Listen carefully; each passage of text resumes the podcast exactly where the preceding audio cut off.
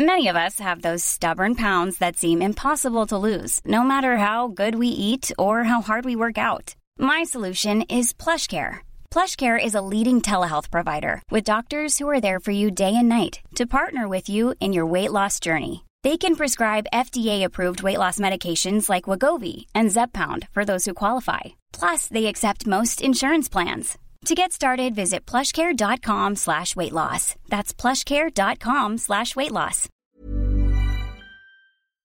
Vous, mamie, qui êtes si jolie, quittez donc ces bois, rejoignez mes bras. Eh bien, monsieur, vous souffrez d'un déficit en charisme, c'est donc non. Jingle.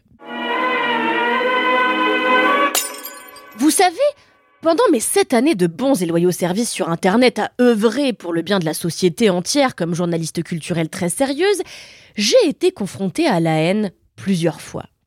Un soir, une jeune femme m'a écrit que mes papiers avaient l'air d'avoir été écrits, je cite, sur la cuvette des chiottes.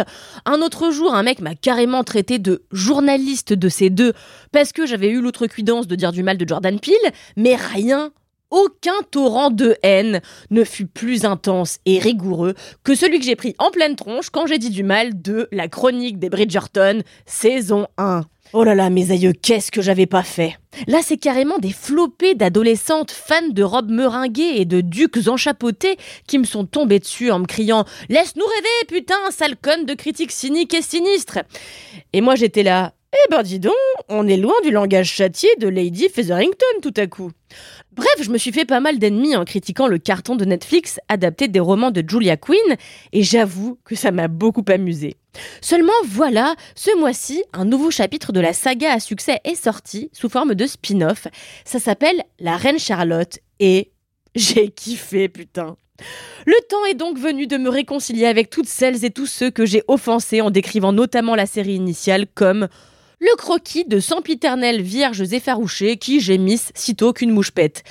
Oui, j'ai pris du plaisir à regarder ce spin-off et oui, j'ai honte. Mais à la fois, non, j'ai pas honte en fait. En vrai, ce chapitre, il est bien. Et moi aussi, j'ai envie de porter un corset en dentelle et de me rouler dans une montagne de feux en rôti au bois de hêtre, putain Bref, si ces six épisodes m'ont séduite, c'est sans doute parce qu'ils sont plus politiques que ne l'ont jamais été les deux saisons précédentes, et parce que les personnages sont enfin moins disposés à prendre des vessies pour des lanternes. Alors d'abord, de quoi ça parle? Cette saison un peu particulière raconte la genèse du pouvoir de la reine Charlotte, personnage un peu odieux, quoique au potentiel comique indéniable, que vous avez déjà rencontré dans les deux premières saisons de la série. Charlotte n'est qu'une toute jeune femme quand elle se voit obligée par son frère d'épouser l'homme le plus puissant du Tiex, c'est-à-dire le roi d'Angleterre. Elle, elle vient d'Allemagne, elle est ce qu'on pourrait qualifier de rebelle au caractère bien trempé, et elle est une femme noire. Lorsqu'elle arrive au palais avec pour seule volonté celle de s'enfuir, la mère du roi va lui caresser le visage du pouce pour être certaine que ça n'est pas de la saleté qui rend sa peau foncée. yes la vie Charlotte n'en a pas encore tout à fait conscience, mais le fait d'être une femme noire épousant un monarque blanc est proprement révolutionnaire. Elle ne prend pas encore la mesure de combien son mariage va s'avérer puissant politiquement et socialement.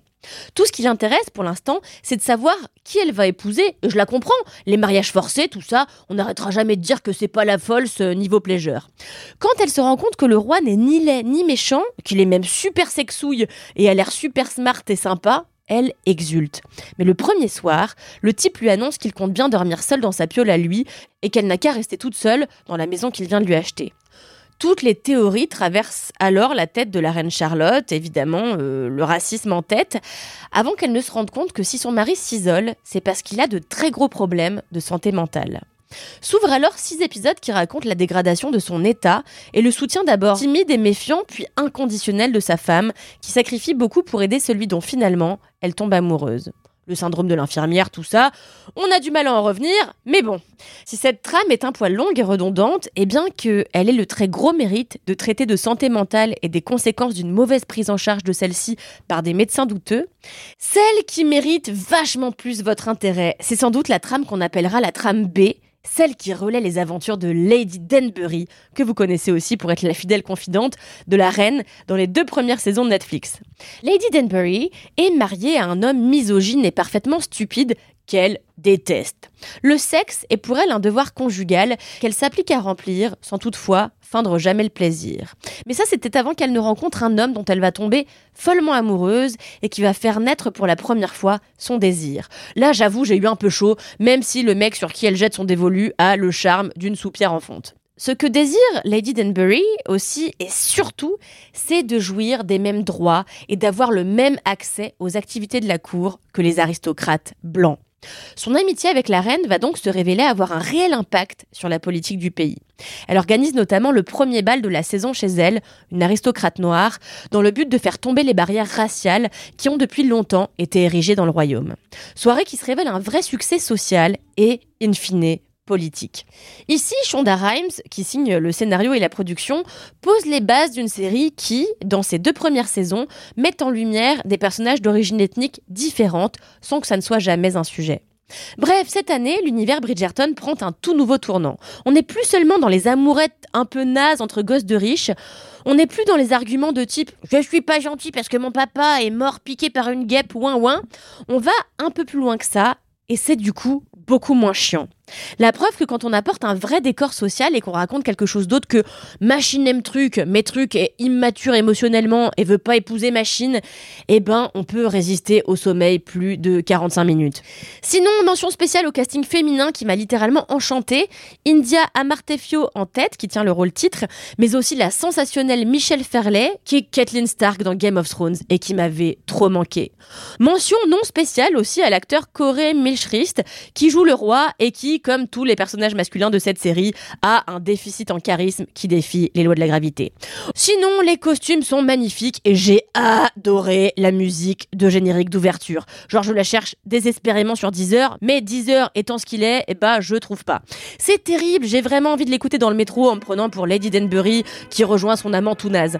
Allez, je vais me refaire les deux premières saisons finalement, je crois que j'ai viré cucu. Adieu.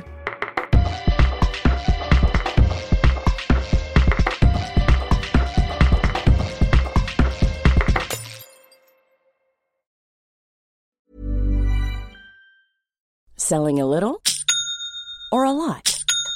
Shopify helps you do your thing however you cha-ching. Shopify is the global commerce platform that helps you sell at every stage of your business. From the launch your online shop stage to the first real life store stage, all the way to the did we just hit a million orders stage.